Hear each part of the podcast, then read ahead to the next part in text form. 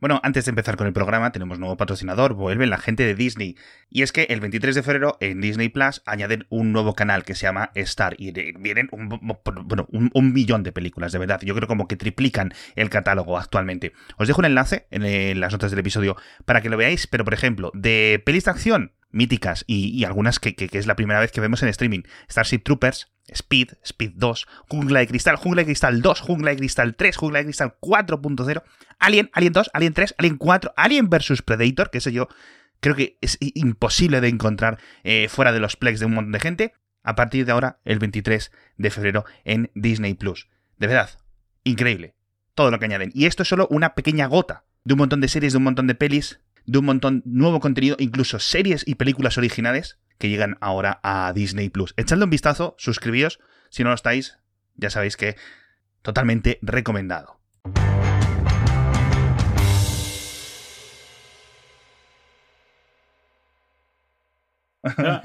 ¿No tienes que hablar de Star Trek o algo?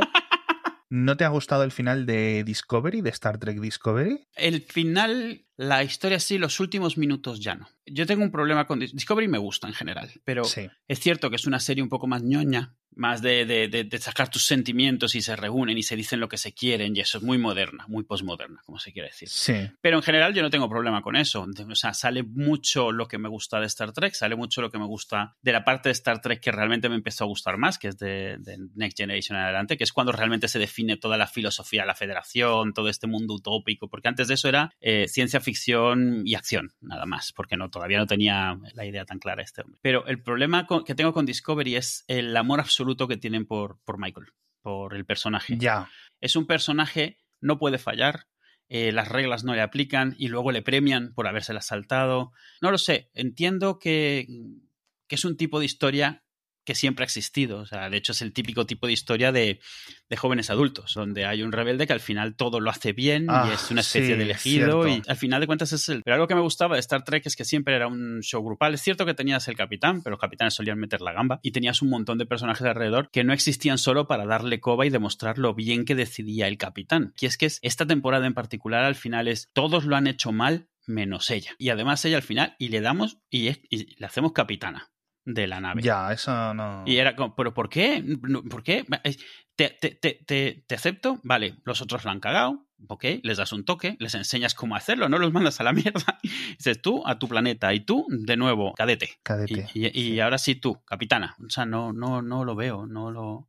Me parece forzado, me parece. Yo llevo ya varios episodios bromeando en la Mary Sue, ya sé que Mary Sue no es exactamente esto, pero un poco sí. O sea, Mary Sue es normalmente el personaje en fanfiction con el cual se proyecta el escritor. Es el personaje que todos quieren, que a todos les gusta, que cuando, cuando parece que está metiendo la pata es porque luego lo va a hacer tan bien que es cuando se verá realmente lo bien que lo estaba haciendo desde el principio, pero ahora no lo entiendes porque no eres tan listo, no estás tan iluminado. Desde el primer momento ella ha sido un poco el elegido, ha hecho 200 cosas que deberían haberla metido en la cárcel 14 veces ya y terminan dando una palmadita en la espalda y haciendo un speech y ya está. Y ya, ya, ahora que la volviese en capitán, cuando una de las cosas que me gustaba de Discovery era un poco que se centraban en gente que no eran los capitanes, ah, entonces no sé qué planeen para la próxima. O sea, yo sigo con esperanza de que sea un poco, como, como dirías, para subirla en un pedestal para poder tirarla después, ¿sabes? Esto es algo que se hace con personajes, un poco ponerles en un aprieto después de hacerle la vida fácil. Pero no lo creo, porque cada vez que han hecho eso con este personaje, le han elevado más y más y más. Lo han subido más, eso te iba a decir, que no, no sé yo si están dispuestos. No sé si lo cambiarán un poco el, el, sentido de la serie, porque las dos primeras temporadas y la tercera temporada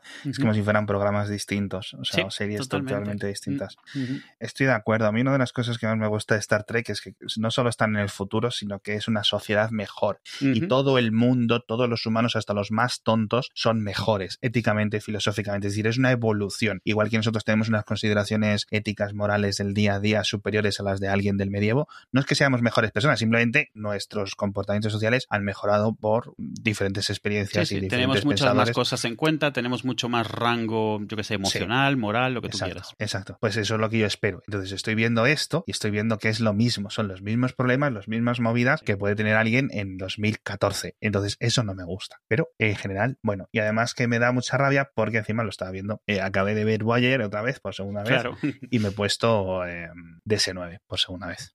Y ya voy por la cuarta o la quinta temporada. Creo que la quinta ya, que está muy bien. Es el, el centro un poco de la, de la, serie, que es lo bueno. Están, están muy bien, la, la, verdad. Y nada, me lo pongo de fondo. Tampoco le presto mucha atención a algunos episodios, otros un poco más, pero tiene, tiene, tiene joyas muy buenas. es que tiene ya casi veintitantos años, tío, esta serie. 30 años. Tiene, tiene los mismos que Babylon 5. No sé qué serie es esa, pero...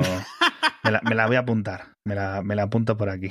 Yo estoy, yo solo espero que en alguno de estos remaster que están haciendo finalmente digas, bueno, vale. El problema es que vas a empezar con el primero de la primera y vas a decir, ¿esto qué mierda es? Y no sé. Sí, creo que he empezado. A ver, si ¿Sí? ya te dije que empecé Farscape y viví dos o tres episodios y me parecía guay. También mm. he empezado Enano Rojo, también he empezado esto, también he empezado Doctor Who pero que no me llaman, que un día aquí ya encajaré y si no, pues me quedo como lo que me he convertido en estos últimos dos, tres años. Alguien viejo, alguien gruñón, barbudo y que ve Star Trek hasta que, hasta que se muere. He, he mutado en ese tipo de persona. No estaba muy lejos de este tipo de persona, pero digamos que he desbloqueado. Y nada, perfecto, de puta madre. Pues para mí lo gracioso es que Discovery demostró que se podía hacer televisión moderna de Star Trek y lo que me tiene es esperando que salgan más las otras series que no son Discovery, que salga la de la de Pike, que salga la Picard, hasta la de dibujos animados. Tengo, tengo más ganas de verla. Es un poco pena, es un poco pena porque me parece oportunidades perdidas y totalmente innecesario. O sea, Discovery estaba triunfando, no, no hace falta hacer esto, puedes correr muchísimos más riesgos. Vamos a ver en la tercera temporada cómo se lo montan, porque a lo mejor, o sea, en la cuarta, porque a lo mejor esto ha sido un poco interludio, raro, uh -huh. que teníamos que movernos para hacerlo. Pero es que se han tirado como cuatro episodios con lo del chaval este ahí aislado. Sí, por favor. Que como concepto está, estaba bien, ya. pero daba para un, sí. para dos, para un two-parter que sí. le llaman, ya está. O sea, eh, sí, sí, se ha sentido un poco como hay una parte en, en, los libros de Harry Potter que hay un mundial de Quidditch. Ah, sí. Al principio del cuarto libro, que es por favor ya. Sí, ya. que es algo que te das cuenta que el escritor, bueno, el escritor en este caso, tenía muchas ganas de contar muchas cosas ahí, pero nada de lo que está contando te interesa. Es ya, por favor. Sí, además en la película es en plan como dos minutos. algo más, pero es que los libros de verdad, o sea, increíble. Que por cierto, los libros de Harry Potter me dan cuenta de una cosa que es bastante generalizado y que no sabía yo que era generalizado, que es que se consideran libros navideños, aunque no son navideños. En todo caso, eh, se pueden considerar, no lo sé, libros otoñales, ¿no? Porque comienza el año, comienza el sí. curso, cierto sentido, ¿no? A lo mejor esa es la sensación que puedes ¿cuándo tener. salían los libros? ¿Cuándo... Es que yo creo que precisamente salían en Navidad. Ahora lo voy a mirar mientras hablas tú para que no se oiga el tecleo. Pero cuando yo los leí, eh, yo recuerdo que estaban un poco de moda en esa época, aunque llevaban un tiempo, y un tío mío, a los cuatro primos más eh, de mayor edad, nos compró los cuatro primeros, y eran navidades, ¿no? Ajá. Entonces, dice, a ti te voy a dar el cuarto y mientras te vas leyendo los otros tres. Entonces, como estaba mi triunfo ahí, dije, brr, brr, y la verdad es que, pues eso, lo típico, cuando tienes esas edades, lees como, como una mofeta, ¿sabes? En un sí, segundo sí, te sí. lees un libro y más de esto, o sea, eh, que no, que no es difícil leerlo. Yo recuerdo leer El Hobbit y decir, ah, qué bien, y luego leer El Señor de los Anillos y es en plan, no puedo con esto no puedo con esto. O sea, yo llegaba a lo de Tom Bobadil y decía, no puedo. Es, es lo que no te iba a decir hace un rato. Leerlo. Me recuerda a las escenas de canciones de, de, de, Tolkien. Es como. No, no. O sea, la primera vez que me leí El Señor de los Anillos, los poemas, digo, si está en cursiva, no lo leo. O sea, y así es la única forma que pude leérmelo, tío. Además, después del segundo te das cuenta de que nada de lo que dicen influye nada de la historia. Te lo puedes saltar. Es como música de fondo, te lo puedes saltar y, y, y no hace ninguna diferencia.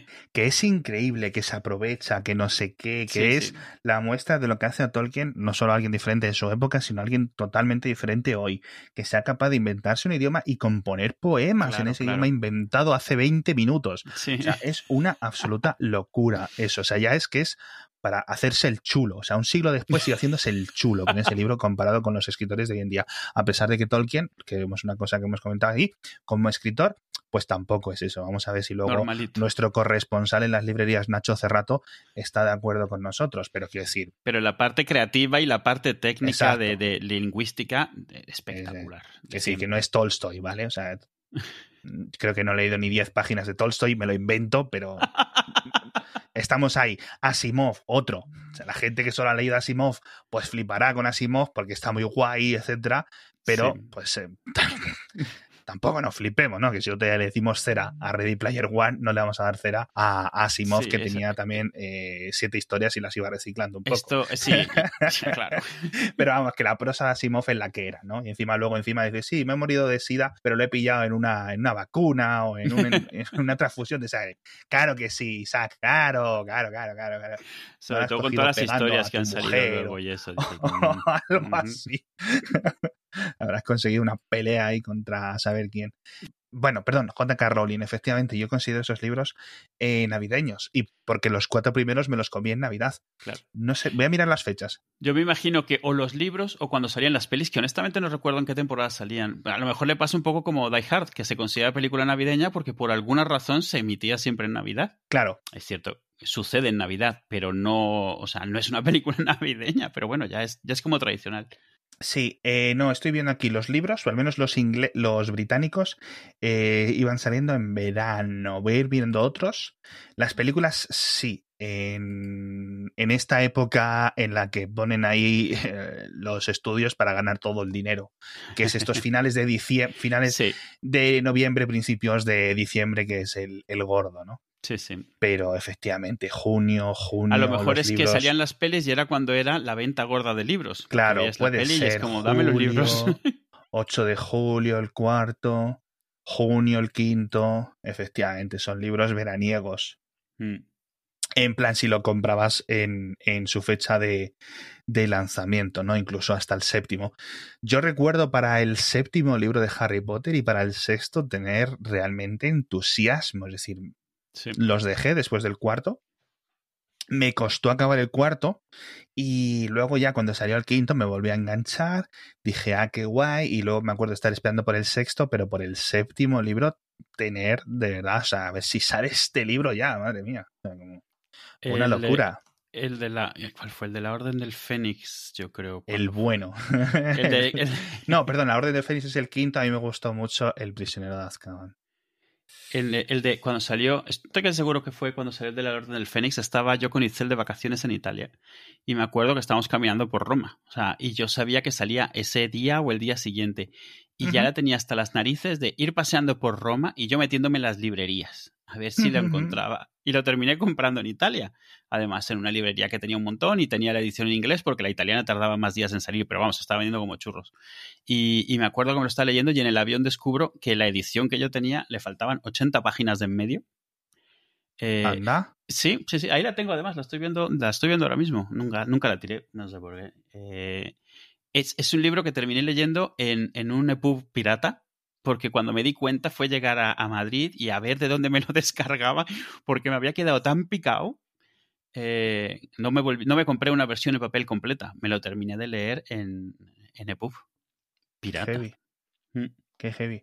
Obviamente lo que estoy mirando es cómo han traducido los títulos en italiano ahora mismo, eh, mientras hablas. No, todo bien, todo, todo bien, todo bien traducido, amigos.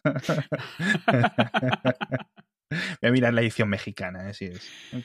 Aquí no ha habido muchas variantes porque como ha sido muy controlado, no le han dado mucho espacio sí, creativo. Sí, además eh, las traducciones de Harry Potter eh, de Salamandra, que las hizo una traductora dentro del mundillo este de la traducción. Creo que también tenemos corresponsales en el mundo de la traducción y tenemos varios. que nos corrijan, por favor no recuerdo el nombre, obviamente, no, no puedo. No, sé lo que comí esta mañana, no voy a recordar el nombre de la traductora.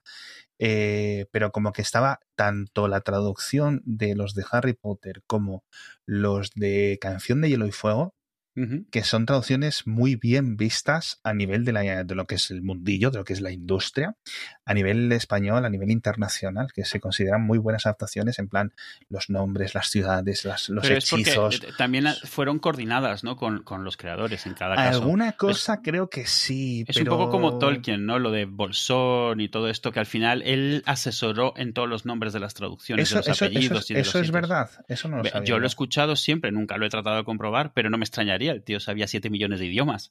Entonces, no sé. sabía tantos que se le acabaron y se tuvo que inventar otros cuantos. qué locura, qué locura, qué locura. Pero yo recuerdo que yo me quejaba mucho de, que me sonaba estúpido lo de Bolsón. Y sí, en algún sitio leí que es que es, él había decidido que era una buena traducción de Baggins y ya está. O sea, y te callas. Y claro, si lo dice él, te callas. Porque es que si lo dice él, claro, ¿quién va? ¿Habrá, ¿Habrá autores bilingües que hayan hecho ellos mismos su propia traducción? Igual que hay autores que hacen, por ejemplo, el audiolibro, que eso me flipa, tener voz sí. y ser capaz de escribir bien y tener voz para narrar son como habilidades completamente separadas. Totalmente, sí. Jugar bien al baloncesto y al fútbol. No suele darse. no suele darse. A mí, la, la, versión que más me gusta de eso, no sé si has visto alguna vez la peli del Lorax. Sí, pero no me gustó, perdón. Sí, no, no, pues, no importa. El Lorax en inglés es Danny DeVito, en español también. Anda. y él no habla español. Entonces, el 2 habla así porque se ve que como que le enseñan lo que tiene que decir cada vez. Es, es una risa. Yo no sé por qué se tomó esa decisión. Me parece genial. El Lorax tiene un acento tan extraño, inexplicable en la película. Tú lo escuchas en inglés y no tiene eso. No sé por qué él se traduce a sí mismo. Tiene mejor español Danny DeVito que el Gustavo Fring de Breaking Bad. Sí, sí, va mucho, mucho mejor, ¿eh? Mucho mejor se le entiende. Qué locura. Yo creo que esto fue como Joey Triviani en Friends. Se inventaba el currículum y cuando ya iban por la segunda escena en español era muy tarde para decir, oye, mira. Mira, que donde he puesto que sé hablar español, con matices. ¿No has visto los asteriscos? Claro, yo creo que él lo decía, mira, voy a eso, soy marroncillo, eh, me darán los papeles, al final de cuentas esto es Los Ángeles, lo que sea. Sí, pero además chileno en la serie, chileno. Sí, Qué curioso. Bueno, en fin, Egin, eh, sigue contándome de Dani DeVito. No, es eso, o sea, eh, que, cuando la vimos por primera vez me extrañó muchísimo la voz, porque es como una elección muy rara, un acento muy raro. Y cuando veo que era Dani DeVito, que además en esas épocas ya empezaba con lo de Always On in Philadelphia, haciendo el personaje que hace ahí. Claro, me, me, imaginaba al personaje diciendo, sí, yo español, venga, y que salía esto. Muy, muy loco. Que no sé, que por cierto, hablando de Harry Potter, ¿viste lo de la noticia o el rumor este de HBO Max? Va a sacar una serie. Es lo que decíamos en el programa. Tenéis aquí una franquicia lista para explotar. O sea, lo que me extraña, que sé que es obviamente motivos de abogados, seguramente. Claro. Motivos de que hasta no sé qué año, de hecho leí creo que hasta 2025 tiene que estar no sé qué agencia, no sé qué estudio por medio. Entonces están esperando a ese momento para darle el ok, ¿no? A preparar varias series dentro del universo. O sea, es que de verdad, o sea, una vez que esté planteado el universo, podéis hacer lo que queráis y el público se lo va a comer con patatas. Si habéis llegado al, al, al momento en el que hay parques temáticos de esto, o sea, estáis, estáis, estáis dejándoos dinero eh, si no hacéis este tipo de cosas. Y además, no solo es todo lo que venda, sino que la gente se va a dar de alta en HBO Max por, por eso. Es decir, no sé si puede ser tan grande como el universo Marvel, el universo Star Wars, etcétera, pero lo que hay que hacer es ahora mismo despegar el universo Harry Potter de la Rowling, no porque lo haga mal ni lo haga bien, eh, simplemente es que necesitas libertad creativa, ¿vale? Que ya se convierta un poco en el Lucas, que dé un poco para arriba, para abajo, etcétera, que tenga alguna capacidad de veto a cosas un poco más locas, pero de verdad, o sea, es increíble. Además, eso, aprovechar estas cosas, porque una cosa que yo tengo clarísima es que Star Wars, Marvel, todo esto son modas, pasará como ha pasado siempre en el pasado. O sea, ha durado bastante, mucho durado, pero no será indefinido. Pasará en el momento en el que cambie de generación y la siguiente generación lo que quiera es que le hagan el universo cinematográfico de los futbolísimos o de iCarly o lo que sea, ¿sabes? A ver, hay cosas, hay, entiendo lo que quieres decir, pero yo entiendo que Harry Potter es de estas cosas transgeneracionales que aguantan y van a aguantar. Es decir, si pasas los primeros dos años y el, entusiasmo sigue, ya te has convertido en un fenómeno. O sea, estamos hablando de cosas nivel Star Wars, nivel Pokémon. Lo que digo es que eh, existe la idea esta de que todo ahora van a ser superiores. No, o sea, esto de coger franquicias o propiedades que ya tienes y empezar a potenciarlas es buena idea porque las que están ahora a toda pastilla bajarán. Entonces necesitas algo, tener algo en la recámara para, para que, reemplace eso en su momento. No, no, exacto. Es decir, tú lo que necesitas es, eh, y sobre todo el, eh, hacia dónde va el mundo del entretenimiento, está hacia eso. O sea, está hacia constantemente series creadas dentro de, oye, ok, tenemos esto. De hecho, lo que me sorprende, y leyendo sobre todo teniendo en cuenta que Pokémon se supone que es la franquicia que más dinero genera, eh, con el merchandising, etcétera. Las películas fuera de Japón tampoco tienen mucho éxito, pero van como 20 películas, algo así de Pokémon, y una serie que lleva tantísimo tiempo. De hecho, eh, está infraexplotado. Si acaso, Pokémon está infraexplotado a pesar de todo su éxito, ¿no? Porque tenemos una única serie. ¿Vale? En el manga van variando, entran diferentes personajes, pero eh, sigue siendo el niño este, que no cambia, que ¿Sabes a lo que me refiero? Sí. Saca otras series, saca otras series, haz otras cosas. Los videojuegos también están infraexplotados. Sigue siendo lo mismo que hace 20 años, o sea, con algunas mejoras, luego tienes algunas cositas, pero que realmente fuera de Japón tampoco triunfan mucho, ¿no? Me da mucha pena porque digo, chicos, podéis hacer todo el dinero que queráis y eh, estáis decidiendo no hacerlo. Estáis decidiendo no hacerlo. Ya hemos visto lo que comentábamos del detective Pikachu. Les ha, yo creo que les ha abierto un poco los ojos, porque yo creo que son muy precavidos allí con, con estas cosas en, en Japón.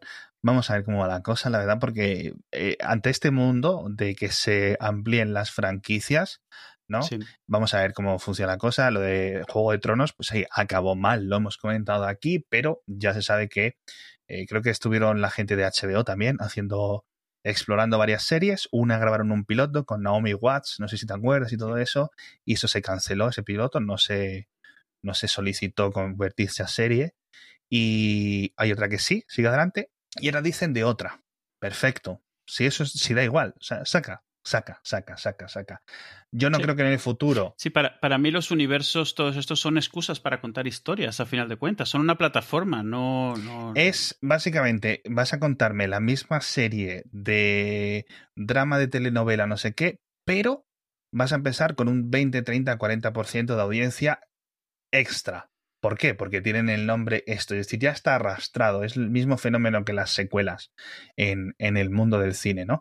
Así que yo creo que Claro, vamos yo- a verlo más y más y más, porque. Y, y, y la otra, y la otra parte es que vamos a ver muchas más de estas cosas. Si vamos a ver eh, cualquier subnormalidad de Star Wars, cualquier subnormalidad, incluso eso de Star Trek, no es extraño que de repente estén haciéndose más series en 2020 de Star Trek que se hayan hecho en la historia Sí. en los últimos 50 años. O sea, es- no es casualidad, es que llama ¿no? lo que va a hacer la Paramount con, con esta gente.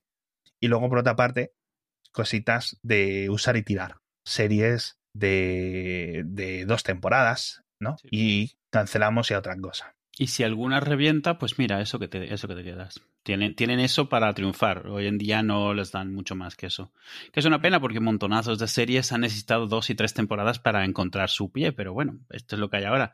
Tienes una cantidad conocida en, en propiedades existentes y tienes lo que te arriesgas. Pues no te arriesgas muchísimo tampoco. Sí, Yo a- ayer o anteayer lo comentaba con, con Itzel, que es, eh, nos hemos enganchado, visto y terminado Bridgerton. Y Bridgerton es una telenovela Sí. de época con cero interés por un tema realista histórico, pero bonita de ver, bonita de escuchar y a final de cuentas, pues eso, mucho sexo, mucha gente muy guapa. Es una telenovela. Y lo que le estaba diciendo es, ahora ya todo lo que intentan, te- intentan que todo sea telenovelas, pero temáticas de lo que a ti te gusta. O sea, Marvel, si lo ves es como una telenovela muy cara. Star Wars también se está volviendo una telenovela. Star Trek se está volviendo una telenovela. No en cuanto a que sean de lloreras y de dramas, sino simplemente entretenimiento fácil y ahora lo que es es temático. O sea, igual que Anatomía de Grey era una telenovela, pero de hospitales. Pero una telenovela, o sea, cada vez más. ¿Por qué? Porque si logras enganchar a la gente y les tienes ahí en, en sitios que conocen, donde están pasando cosas, se lo puede estar viendo indefinidamente y es, es, es dinero fácil, porque el esfuerzo que tienes que dedicarle para crear contenidos semi-original es muy poco. El 50 al 70% ya está creado y además es lo que te está pidiendo esa audiencia. Entonces, lo único que tienes es que mantenerlo ligeramente fresco y lo puedes continuar durante muchísimo,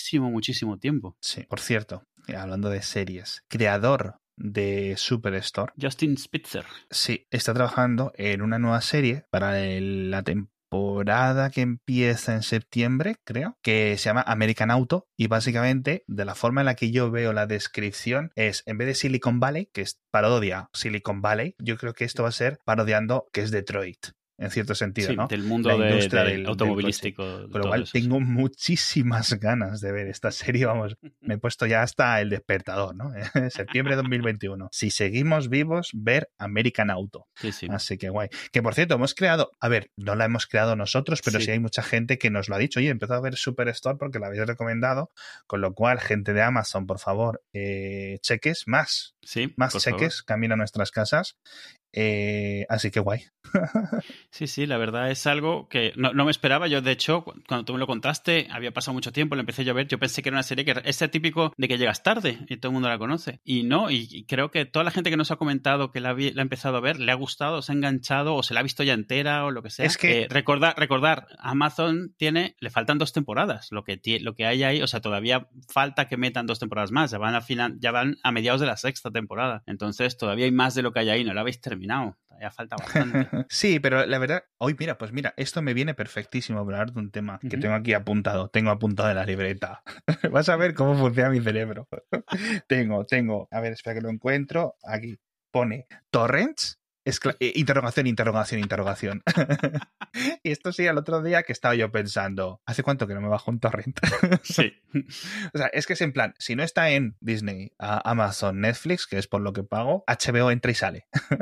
Pero está, la verdad es que sí que sí que lo tengo. Y no está en tu Plex o en el Plex de algún colega, ¿vale? Eh, o sea, está muerto para mí. Te esperas a que ya saldrá. Es que de verdad, es que con lo que tengo en los otros sitios ya es demasiado. ¿Sabes a lo que me refiero? Sí. Llega un momento y, y, que además que, si no siempre me puedo poner Star Trek por, por enésima vez, que de verdad que no tengo ningún problema. Que, estáis, compitiendo con eso, chicos. Yo lo que me he dado cuenta es que ahora importa muchísimo que la aplicación, las aplicaciones de estos servicios estén bien programadas. O sea, si Netflix no me avisa que ha salido una temporada nueva de algo, yo no lo sé, porque ya no hay publicidad, ya no hay programación, ya no hay televisión en la cual te están machacando que van a volver a estrenar la serie la siguiente temporada. Entonces, ya nos ha pasado alguna vez de que estrenan temporada nueva de algo que ven los niños y si no les avisa de repente nos la encontramos por casualidad y hasta nos enfadamos de que ya salió y no la hemos visto. O sea, es una mm. tontería, pero es, ahora tienes que, o sea, mantenerte al día si te esperas. Eh, y, nos pasa con varias. A mí me preocupa, por ejemplo, en Amazon. Amazon lo comenté el otro día. Por casualidad descubrí que Expanse ya la habían estrenado. No había visto nada en ningún sitio. Por casualidad tuviste que aprender la aplicación. Muy, muy mal organizado. Sí, sí, súper mal. Ese catálogo, ese sistema. Mm. A ver, Netflix no es perfecto. Y muy difícil forma de descubrir.